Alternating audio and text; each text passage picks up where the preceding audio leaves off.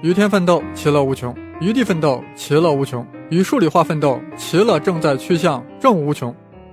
怀抱观古今，身心托好素。大家好，我们又见面了，我是怀素。你们都联系上彩彩老师了吗？联系上了也不用告诉我，别说话，用心去感受。前几天啊，北京朝阳医院收治了两例鼠疫患者的消息，瞬间就霸占了热搜头条，引起了全国的密切关注。具体这两个倒霉蛋是怎么染上鼠疫的，咱们不得而知。不过这事儿产生的轰动性倒是不小，各大媒体网站议论纷纷，各路吃瓜群众人心惶惶。好在没过几天，北京市卫生健康委就官宣，北京无新增鼠疫病例，两名患者也已经转入了常规治疗。本着科普精神啊，我们有必要再多拓展一下第一期节目中提到的鼠疫。我们前面也讲了，鼠疫是国家法定的甲类传染病。我国法定传染病啊，分为甲、乙、丙三大类，其中被列为甲类传染病的只有两种：鼠疫和霍乱。二零零八年那场凶了吧唧的非典啊，还属于乙类。你说你个区区乙类传染病而已，还凶个 nothing？咱们科学家分分钟把你按在地下摩擦。那么甲类传染病鼠疫能够被治愈吗？这个咱们在关于抗菌药物的教科书里就可以找到答案，已经进了教科书，这不废话吗？当然能治愈了，治不好的话那还不无敌啦。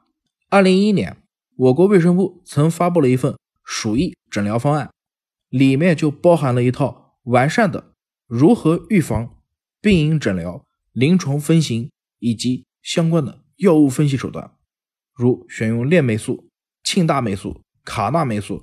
阿米卡辛、环丙沙星、四环素等等等等。当然了，光是能治疗的话，那还不是我怀素追求的目标。你想想啊，虽然能够被治疗，但在你身上扎了那么多针头，吃了那么多药，还有手术什么的，多浪费人力物力财力啊！你自己也受罪啊，是不是？我怀素追求的是用疫苗把鼠疫直接扼杀在摇篮里。那鼠疫有疫苗吗？我这里啊。先卖个关子，待会再告诉大家。上期节目啊，我们讲到了疫苗的安全性和疫苗作为一种防护药品在全世界范围内推广的历史，以及遇到的好几次脑子瓦特的抵制运动。好在今天我们至少可以肯定，疫苗的安全性和有效性是科学的、合理的、有保障的。那些带路党们所谓抵制运动啊，完全。就是对人类未来生存的不负责，那是不是只要保证地球上每个人都来接种疫苗，就可以逐步的消灭所有疾病呢？Of course not。如果真是这样的话，地球上的人口总数怎么可能七十亿啊？七百亿也打不住啊！地球早就爆炸了。我们首先必须承认，虽然人类很牛逼，制造出的核弹可以重启地球很多次，但是重启归重启，人类作为一种动物。在大自然的面前，仍然是渺小到不值一提的。大自然的奥秘千千万万，人类所能掌握的不过是九牛一毛。你看那个谁，大文豪苏东坡，早在一千多年前就写道：“既浮游于天地，渺沧海之一粟；爱吾生之须臾羡长江之无穷。写飞仙遥游，抱明月而长终，志不可乎骤得，托遗响于北风。”很多的疾病啊，目前依旧没有什么好的办法去治疗或者预防，比如癌症、艾滋病等等。虽然啊，我们的科研人员和医疗工作者们一直在年复一年的不懈努力着，所以我们希望更多的优秀学子未来能够投身于医药行业。这是一个关乎民生的行业，是一个能与大师对话的行业，是一个可以挽救无数人于水火，在人类发展史上留下不朽丰碑的行业。中国第一个获得诺贝尔生理学奖或医学奖的科学家屠呦呦，他就是一名医药学家。我们再回过头来看看那些近几年发生在咱们身边的有关疫苗的见闻。二零一六年七月十二日，国家食品药品监督管理总局批准了葛兰素史克公司的预防用生物制品宫颈癌疫苗的进口注册申请。该疫苗是首次申请在我国上市的新品疫苗。研究数据表明。在国内目标人群中应用的安全性和有效性与国外均表现一致，此时足够证明免疫学在历史上完成了一个重大飞跃。标志着人们谈之色变的癌症堡垒正在一点一滴的被攻克下来。听到这里啊，各位是不是心里特别痒痒，恨不得马上就去打一针疫苗？甚至有人已经准备好下楼问问小区门口的药店了。别急，先让子弹飞一会儿，先让我把话啰嗦完。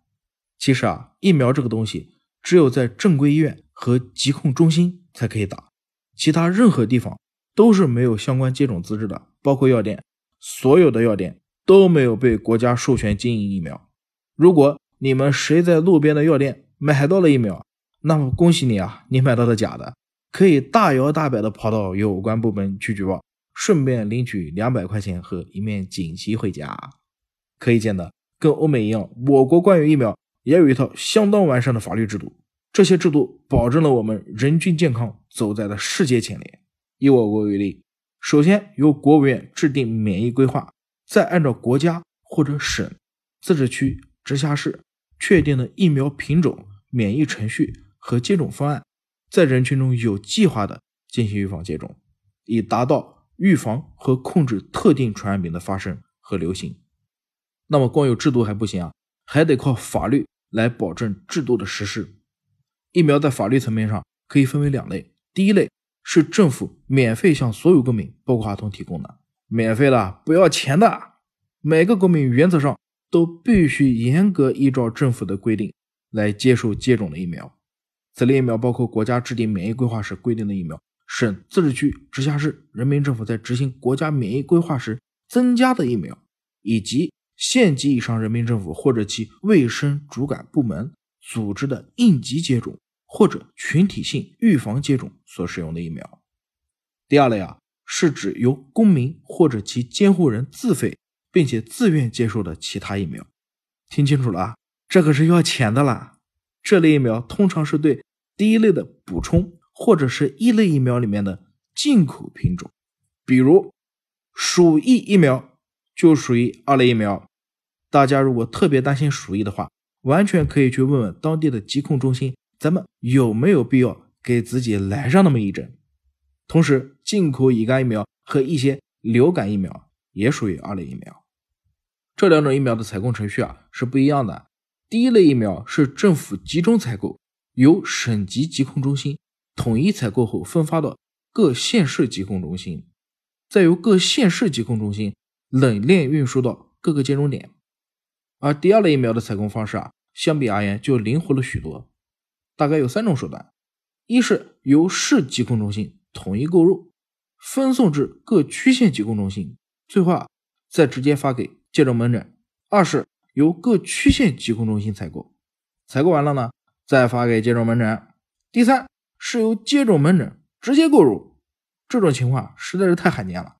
实际上，二零一六年以后啊，为了更进一步保证安全，各省药监局均先后要求所有疫苗全部都有政府集中采购。也就是说，从那个时候起啊，上游的药品供应商全都没有资格直接提供疫苗给终端的接种门诊了。都得到疾控中心去打，麻烦是麻烦了点，但也就是多走几步路的问题。咱们全当是锻炼身体好了。我啊就喜欢走在路上的时候，边走边听胡先生文史札记，听听春秋战国时期鲍叔牙是怎么和管仲陷入了囚徒困境，又是通过什么样的手段巧妙的解决了纳什均衡的问题。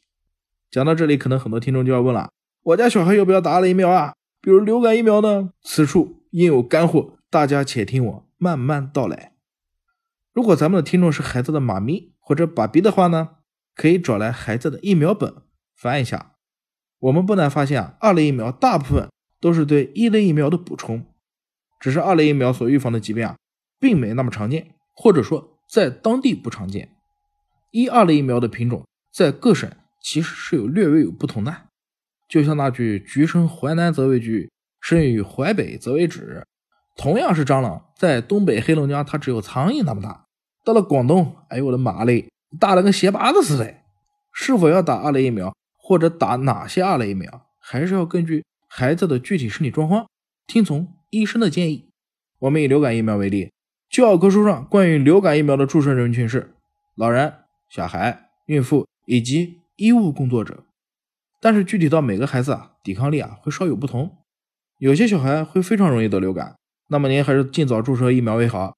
如果您的孩子抵抗力非常好，从来就没有得过流感，那必要性就不是很大喽。再比如说破伤风疫苗，那就是在不小心被割破了一道伤口的情况下才进行注射的。你都在家里娇生惯养，皮肤嫩的跟王思聪似的，你打个 nothing 都破伤风啊？咱们再来看看国家在运力方面的投入。从疫苗的生产、出厂到接种，要经过多次运输和存储环节。为保证疫苗质量的稳定有效，全程都得采用高昂的冷链运输。首先，疫苗从生产企业经冷链车运送至省疾控中心冷库，省疾控中心按照国家相关要求，对每个批次的疫苗挨个索取批签发合格证、冷链运输记录、企业出入库单。等等资料，这些资料一个都不能少，全部交上来，才能给你办理入库手续。接着，省疾控中心使用专门的疫苗冷藏车，将疫苗冷链运输至各县市疾控中心冷库。所有冷库必须完整记录起温度变化，这些记录都至少要保存五年以上，并且随时备查。我国从两千零六年元月一日起。对所有上市疫苗实施批签发管理，也就是每批疫苗产品出厂上市或者从国外进口时，都要进行强制性检验审核的制度。换句话的意思就是，批签发制度是在中国疫苗管理体系中，为确保疫苗上市使用前安全有效的最后一道关口。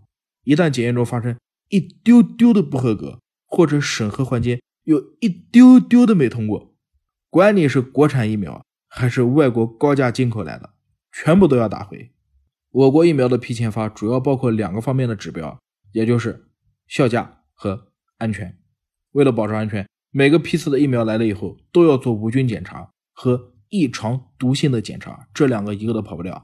而疫苗的效价，也就是我们上回说的有效性，是通过抽检的方式来完成的。根据疫苗的品种不同，其抽检比例也不尽相同。大部分疫苗的抽检比例为百分之五，有些特定的高达百分之二十。目前，中国是全球最大的人用疫苗生产国。根据相关数据统计，我国每年批签发疫苗的总数为五亿到十亿瓶，稳坐世界第一。我们国家食品药品监督管理总局药化监管司司长李国庆曾经自豪地说：“中国疫苗监管体系通过了世界卫生组织的评估。”总体已经达到了世界先进水平。哎，你说先进就先进啊，真不要脸！我吃瓜群众对此表示强烈不信。人家西方免疫学都发展几百年了，好吧，我们才起步刚刚几十年，脱了鞋子也追不上啊！其实啊，这种想法是偏颇的。我们国家是真真切切、实实在在的先进，只是活在当下，我们的人民大部分还不是很适应这个事实而已。需要注意的是啊，注意我这里要转折了。目前来说啊，我国的先进主要还是集中体现在管理体系上，也就是说，我国自上而下的医疗保障体系是遥遥领先于全世界的。比方，我们的儿童从出生起到十二岁之前都能免费接种国家提供的疫苗，但是在新的疫苗研发方面，我们确实还不及西方发达国家，主要是因为新药的研发能力和研发投入还不足以引领大局，这就需要咱们学生朋友们向屠呦呦教授这样的药学家看齐，以顽强的拼搏精神投身于科研事业，才有机会让我们的药学研究更上一层楼。我们前面讲过，疫苗是针对传染病的一种预防措施，而传染病一般都与所处环境的卫生条件关系密切，所以我们很容易就想明白，卫生条件越差的地方，就越容易发生传染病。最需要疫苗的，往往是咱们贫困地区的人群，因为没有钱啊，饭都要吃不饱了，哪里还有能力去购买医疗设备呢？像目前的非洲啊，很多人口还长期挣扎在温饱线上。著名的埃博拉病毒显然也是看中了这一点，所以长期盘踞于此。埃博拉生物安全等级四级，跟电影《生化危机》里面的 T 病毒是一个级别，可想而知它的威力。人类和埃博拉注定有一场硬仗要打。那么，预防埃博拉病毒的疫苗它的研发费用从哪里出呢？就算有公司研发出了这种疫苗，那处于疫情爆发区的人，他能买得起吗？这个问题啊，很刺骨，也很实际。更重要的是，同样的问题曾经就发生过，而且就发生在咱们中国人身上，那就是乙肝，乙型病毒性肝炎。我们现在听到这个东西啊，心中只有五个字那都不算事儿。毕竟我们小时候一个没例外，全都注射过乙肝疫苗。很多单位在招聘入职的时候啊，都需要提供乙肝五项的检测。不可否认啊，早在上世纪七八十年代，乙肝的综合致死率在我国排名第二，仅次于抽烟。对，抽烟致死率第一。各位要不要赶紧点根烟来压压惊啊？一九七零年到一九九二年，乙肝大爆发，病毒携带人数在短短的二十二年之间，狂涨了八千万，达到了一点二个亿。每十个中国人里面。就有一个是乙肝，广东沿海地区感染率高达百分之十七点六，每年因为乙肝病毒感染而死的人有二十七万，可想而知，当初的中国是多么迫切希望能生产出有效的乙肝疫苗来保住新生儿的健康呀！好巧不巧，当时美国的医药巨头默克公司正好拥有全世界最先进的重组乙肝疫苗技术。默克公司啊，当时当然是希望向中国出售乙肝疫苗的，这可是一桩大生意啊。但是，一个事实就摆在面前：就算默克以成本价一分钱不赚卖给中国，以当时中国普通人的收入，也远远买不起。在美国，乙肝疫苗需要在半年内分三次注射，费用是一百美元。对当时的中国普通家庭来讲，一百美元啊！这笔钱几乎相当于他们大半年的全部收入，全家人不吃不喝饿上个大半年，然后去给其中一个人注射乙肝疫苗吗？我可以负责任的告诉你，你这不是在做防疫啊，您这是在修仙呐！而且您这么高的觉悟，老夫掐指一算，您已经达到了大乘期啊，即将渡仙劫了。后来啊，默克公司显然也意识到这修仙这个问题。他们要的有点太高端了，没法谈，搞不定。要不这样吧，咱们另辟蹊径，玩把来钱的，搞一个技术转让，豪赌一把未来。一九八九年九月，在时任总裁罗伊·瓦杰洛斯的决策下，美国默克公司将最新的基因工程乙肝疫苗技术转让给了中国。一九八九年九月十一日，中国代表团和默克公司签署了转让重组乙肝疫苗技术的合同。根据合同。默克公司向中方提供现有生产重组乙肝疫苗的全套生产工艺、技术和装备设计等，培训中方人员，确保在中国也能生产出同等质量的乙肝疫苗。而中国啊，只需要购买设施设备建厂投产即可。到了一九九三年啊，中国终于成功生产出了第一批基因工程乙肝疫苗，在北京和深圳投产的工厂年总产量达到了四千万剂。已经足够为全国的新生儿提供疫苗供应保障。整个技术转让的过程，默克公司没有收取任何专利费和利润，也没有在中国市场出售过乙肝疫苗。我无法想象当时的默克经历了多少阻挠和激辩，只知道关于他们是不是集体脑子瓦特了这个问题，默克公司的总裁、首席执行官、董事会主席罗伊·瓦杰洛斯他是这么说的。因为这是一件正确的事，我认为这是默克公司在二十世纪做的最好的商业决策之一。虽然没有利润，但它有望拯救的生命数量超过了默克曾经做过的任何事。五十年后，中国将根除乙肝疾病。五十年后的今天啊，新中国成立七十周年，我国已经基本完成全面扫除乙肝的艰巨任务。乙肝致人死亡的数量远远不及高血压和冠心病这些老年病，在中国已经悄然成为世界经济的引擎，举国同庆的时候，我们必须向曾经帮助过我们的默克公司致敬，向当时做出决策的罗伊·瓦杰洛斯真诚地说一声谢谢。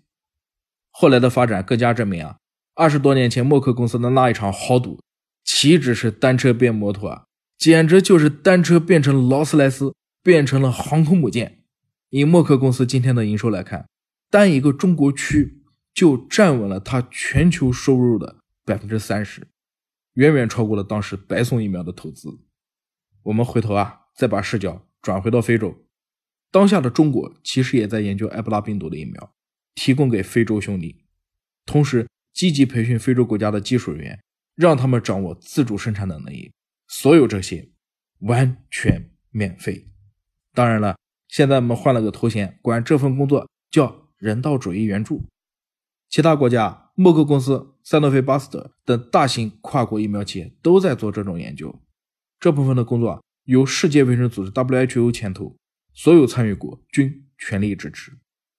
如果说不是为了后期的商业利益，我实在找不到这么厚的脸皮贴在自己的腮帮子上。我总不能说。带着非洲兄弟们一起去修仙吧。不过，我相信，经过了前面这么多学习的铺垫，大家一定会坚定的认为，疫苗的研发更多的是关乎着全人类的安全。同时，也很庆幸我们国家的科研工作者在这些世界性难题的突破和新药的研发上，一直迸发着举世瞩目的光辉。人类与传染病之间的斗争，每一刻都在上演。疫苗的研发与推广的故事。每一天都在继续，不管经历了怎样艰难的过程，只希望得到世界上每个人都可以健健康康、开开心心的面对工作、学习和生活的结果。这就是彩彩老师、胡先生、我怀素以及所有教学、科研和医务人员们最简单朴素的家国梦。未来啊，我们还将在纵深的维度着重对疫苗研究领域进行细致探讨，届时。猜猜老师会为我们带来极其艰深晦涩的干货，让我们先磨磨牙，拭目以待吧。